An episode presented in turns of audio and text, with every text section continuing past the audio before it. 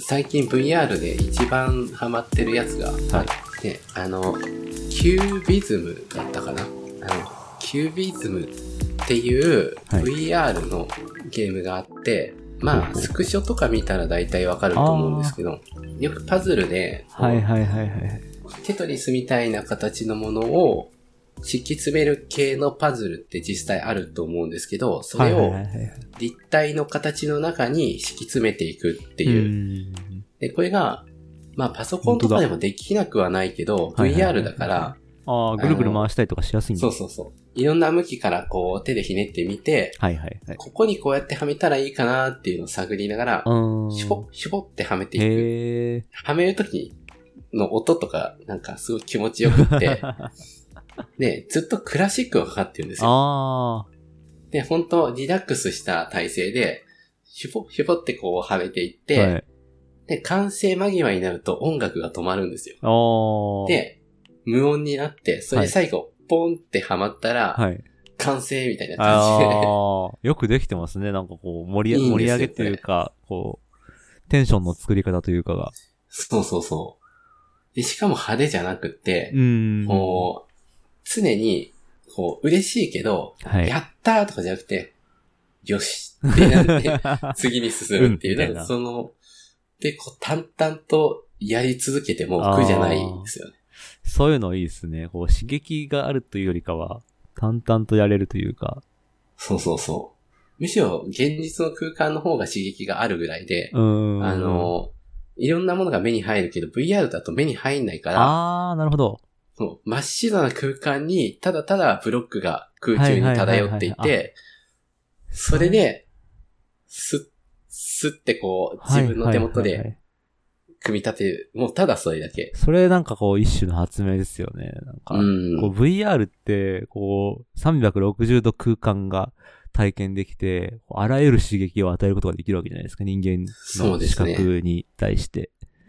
それを、こう、VR によって周りが見えなくなるっていうことに対して価値をうん。作って、その、何もない状態を作れるっていうのって、ある種発明みたいな感じしますね。そうですね。それもんう、なんていうか、引き算の VR みたいうんうんな。うんいや、めっちゃ面白い。 なんかいろいろ、いろいろは、あんまゲーム買ってないけど、何個かゲームをやってみて、かまあ、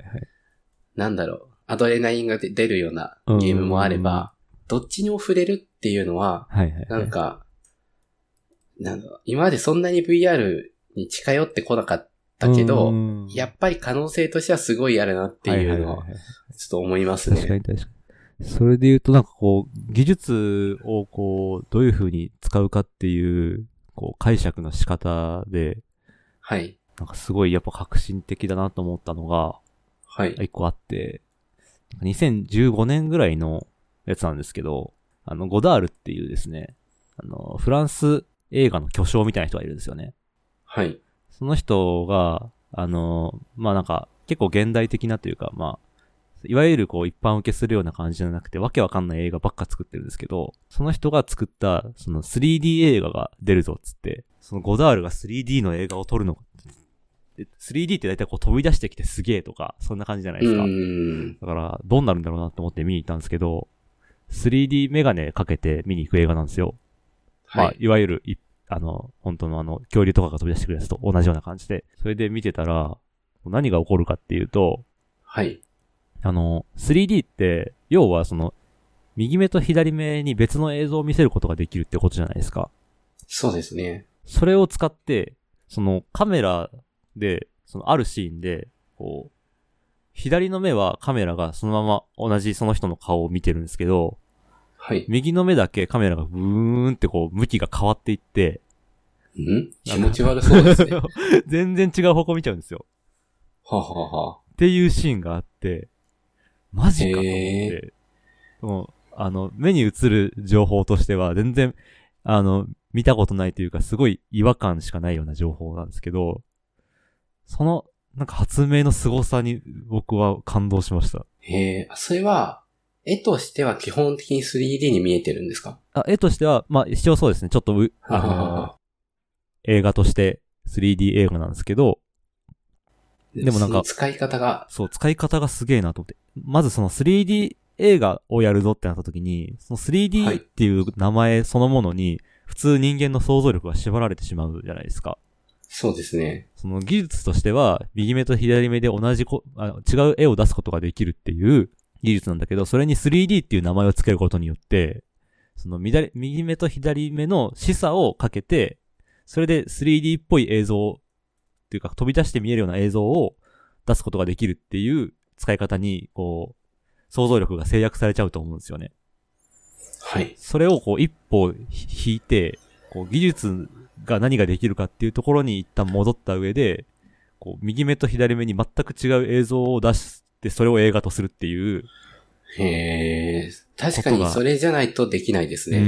ん。それができるっていうのがすげえなと思いましたね。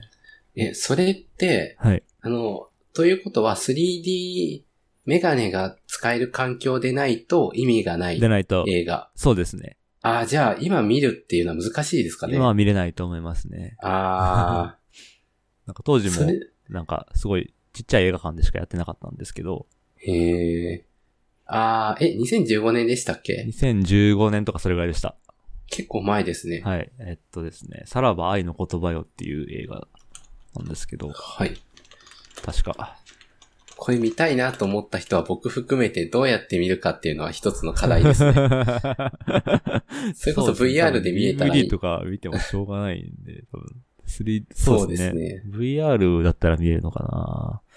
まあ、VR っていうのも、やっぱ VR っていう言葉に縛られるところありますよね。そうですよね。バーチャ。ルリアリティって言っちゃってるけど、でも根本的には、その、ジャイロセンサーがついてて、二つのレンズ、レンズというか、ディスプレイがついてて、二つの絵に別々の映像を見せることができる装置じゃないですか。そうですね。なんかそれをこう、根本的に、こう違う捉え方で使うようなものって、やっぱなかなか出てこないですよね。確かにほとんど見ないですうーね。ん。まあ、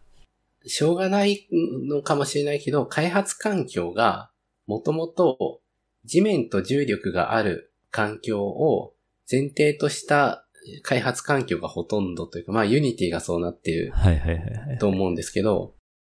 重力とか方向、こっちが上とか下っていうのをうんうん。仮定しない状態で VR って作れないのかなというのは、あまあ思うは思うんですけど、ーはい。まあでも作っても気持ち悪いだけかもなっていう気もしながら、 でも確かやっにぱねトライしてみる価値はありそうですね。バーチャルリアリティっていう呼び方をしてる時点で結構リアリティに制約されちゃう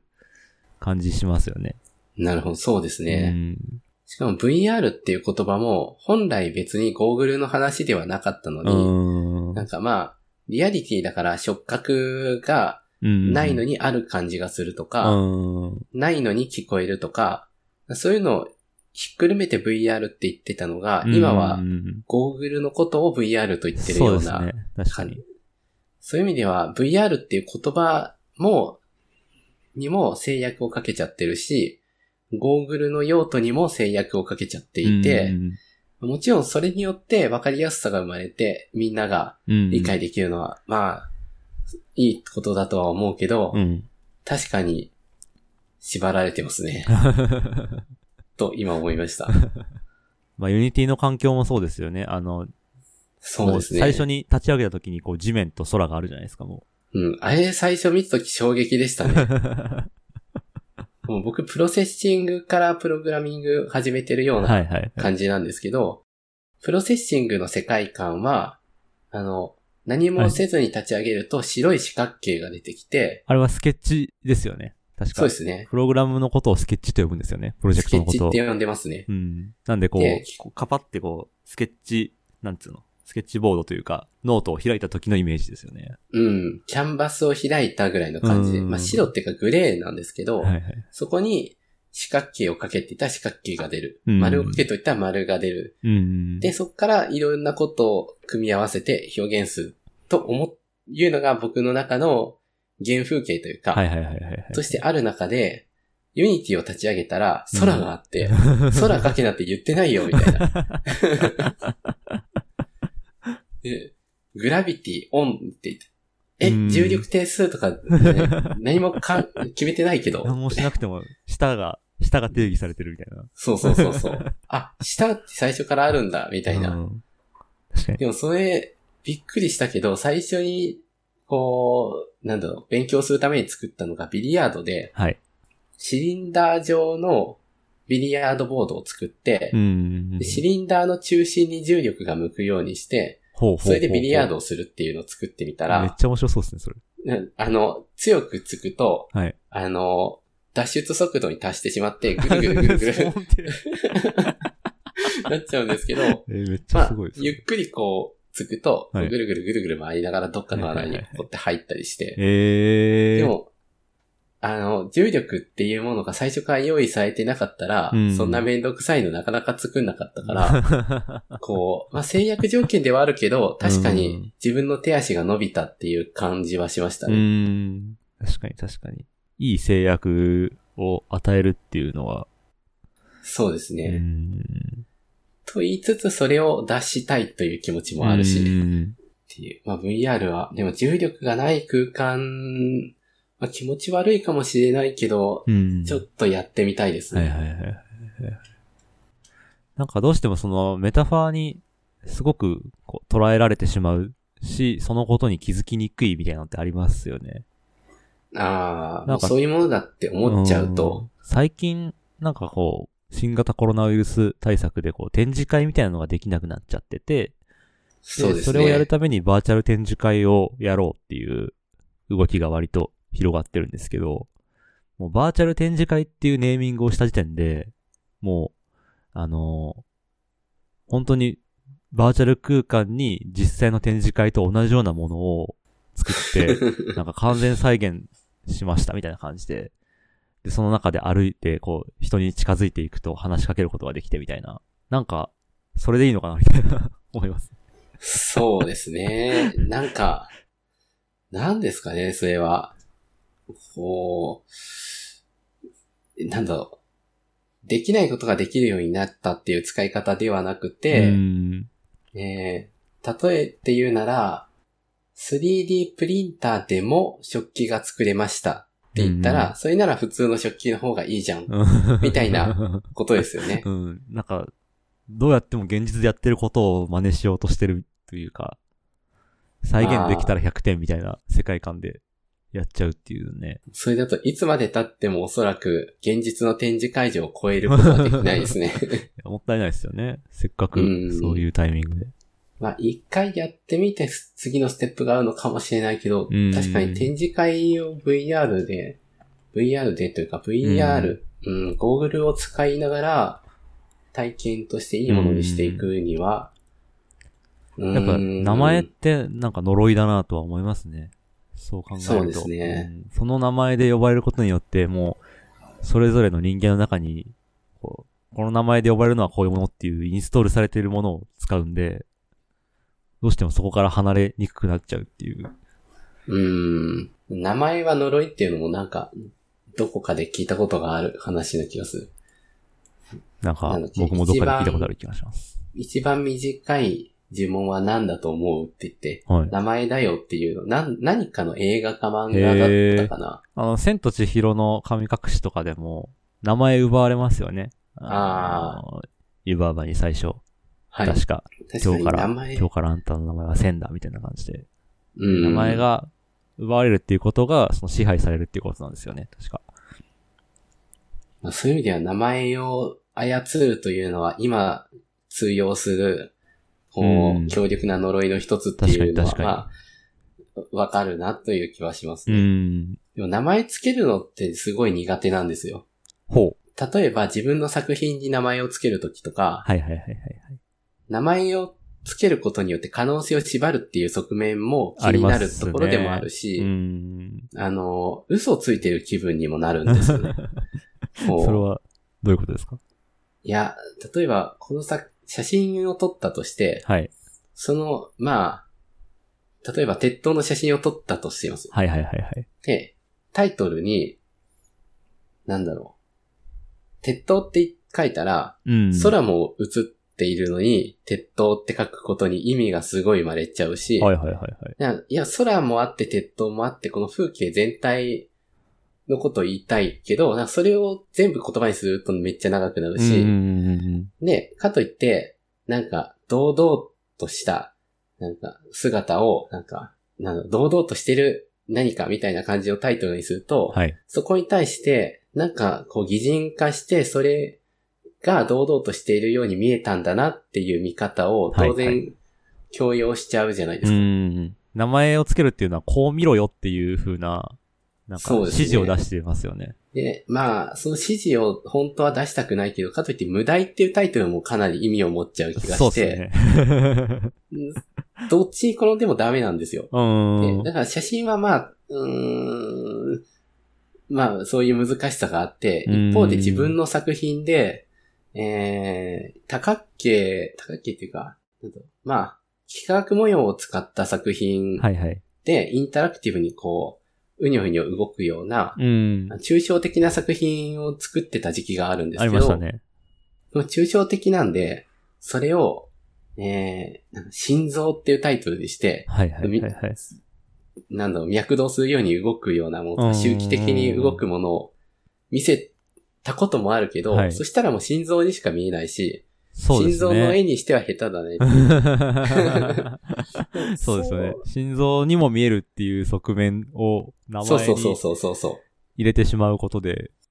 う。うん。心臓を書きましたってなっちゃいますもんね。そうなっちゃいますようね。ん。で、で、なんていうか、いろんな表現、豊かな表現力で、いはいかに言葉で語っても、うん。なんだろうな、すごい嘘をついてるっていうか、はいはいはい。こう、例えば再帰的に、えーなプロジェクションしたものをカメラで撮ってフィードバックしてまたプロジェクションするみたいな作品を作った時に、はい再帰っていう単語を使ったんですけうど、ん別に再帰的に動くことそのものに意味があったかっていうとそうじゃなくて、出てくる絵が結果的に面白かったから見せたくなったんですけど、うんなんか再帰性そのものを表現しようとしたものだとしたら、はいはいはいはい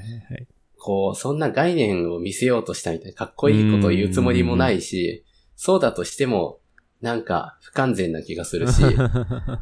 い。でも再帰的であることは確かにキーポイントだったりするんですよ。うんで、じゃあどうしたらいいんだろうっていう。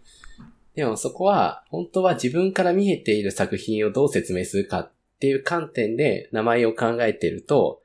どうしてもハマっちゃうけど、うんうん他人からどう見えたら自分にとって成功なのかとか、なんか、もうちょっと自分が作品を作った時の意気込みからはちょっと距離を置いて、ネーミングについて考えないと、は本いはい当ははいはいいけなかったのかなとは思ったりしてますね。だから、途中から全部プロットって名前をよく使ってて、プロットは描画するっていう意味だったりするんですよ。はいはい はい。ね描画したものだからプロットって、全部プロット、プロット、プロットって。無題にそ近れいで無題すと一緒ですね。 そうなんですよ。結局それ解決しなかったんですけうど、んうんまあでもその頃まだ20代の前半とかだったんで、うん。ちょっとこう、考えすぎちゃって、そんなことになってました。 でも東くんはそういう意味では、言葉を、なんだろう、うまく、なんだろう、どう、どう思われるかっていうところを考慮したりとか、なんかうん。そういうところをすごい上手だなって思うんで、なんか、確かにネーミングは割と好きですね。うん、今働いてる会社とかもネーミングで僕が名前つけたみたいなところがあるので、メルターですメよルね。タルですね。メルタってつけた経緯は何でしょういやなんか、めっちゃ案をみんなで出しまくってて、は200い個とか300個とか出して、え、そんなに 出出してます出してます。なんかこう、何へえ日。かに一回集まってホワイトボードにいっぱい書き出していって、で、あの、いろいろ出してきたけど、最終的に一番しっくりくるのがメルタだったっていう経緯ですはあはね。あはあ結構意味とかも考えて、し意っく味りもくる。、そうですね。なんかこう、いろんな、まあ、3D プリントを主にやってる会社なんで、えっと、3D プリントってこう、まあ、その、プラスチックを溶かして書き出すっていう性質も、まあ、ありますし、あとはその、すごい技技術にめっちゃ特化した会社というよりかは、その 3D プリント技術を、こう、今あるものとかいろんなものと掛け合わせて、で、新しいものを作りましょうっていうスタンスなので、はい。まあ、製造業の方々とも関わりもあるし、こう、イベントとか、なんていうか、企画とか、そういうのも好きだし、みたいな会社なんで、そういう会社の垣根を壊すっていうと、こう、あんまりこう、アグレッシブすぎるんですよね。自分ら的に壊すとか超えるとか。でも垣根を溶かすっていうと、ちょうどいいかなっていうイメージがあって、ははははこうなんか、じわっと壁があるところにじわっと穴を開けて溶かして流し込むみたいな、混ぜ合わせるとか、なんかそういうニュアンスで、こうメルトっていう単語は割といいなっていうので、なるほそんなど。感じでしたね。なちゃんとそこまで聞いたことがなかったので、 今、なるほどって思いました。うん結構ね、みんな気に入ってますね。うん、サイトでも、あの、いろん、溶かしてくっつけて、その、媒介になるような感じのことを会社のページに書いてあったようなそうですね気がします割とこう、そういうモチーフというか、なんていうか、方向性が一個見えると、いろいろやりやすかったりしますよね。多分僕は会社を自分で作ったとしたら、すっごい悩んだ挙句、なんか決まらないことになりプそロうッなトんとでか、に。 プロットとかになってしまうんで、ちょっと多分知恵を拝借することになると思いみんまなですつ。けましょう。イメージクラブで集まって。変な名前しないでください。 そんな感じで。そうですはね。い。じゃあ、はい。今回は、はいこのそれぐでらはいで。はい、またさよなら。さよなら。